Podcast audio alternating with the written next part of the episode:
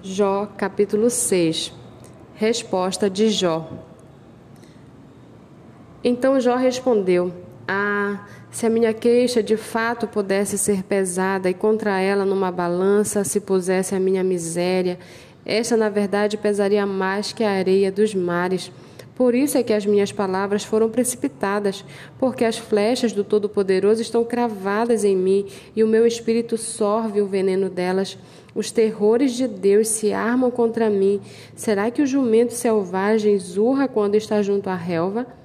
Ou será que o boi berra junto ao seu pasto? Pode-se comer sem sal o que é insípido? Ou haverá sabor na clara do ovo?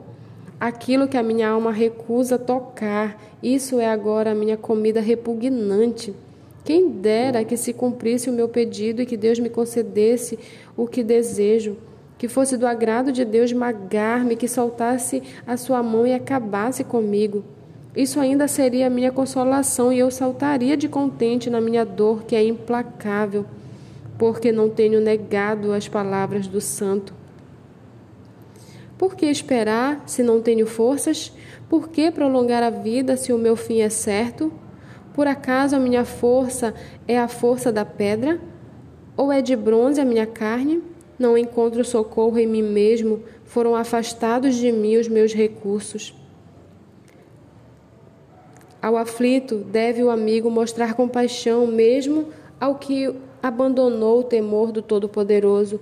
Meus irmãos me enganaram são como um ribeiro, como, como a torrente que transborda no vale, turvada com o gelo e com a neve que nela se esconde. Torrente que seca quando o tempo aquece e que no calor desaparece do seu lugar. As caravanas se desviam dos seus caminhos, sobem para lugares desolados e perecem. As caravanas de Temar procuram essa torrente. Os viajantes de Sabá por ela suspiram. Ficam envergonhados por terem confiado. Quando chegam ali, ficam decepcionados. Assim também vocês não me ajudaram em nada.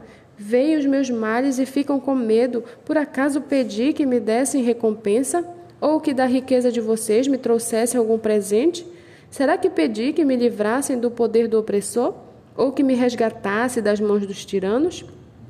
Ensinem-me e eu me calarei.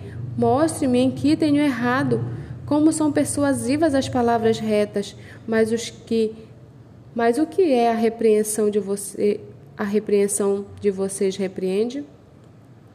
Por acaso vocês pensam em reprovar as minhas palavras ditas por um desesperado ao vento?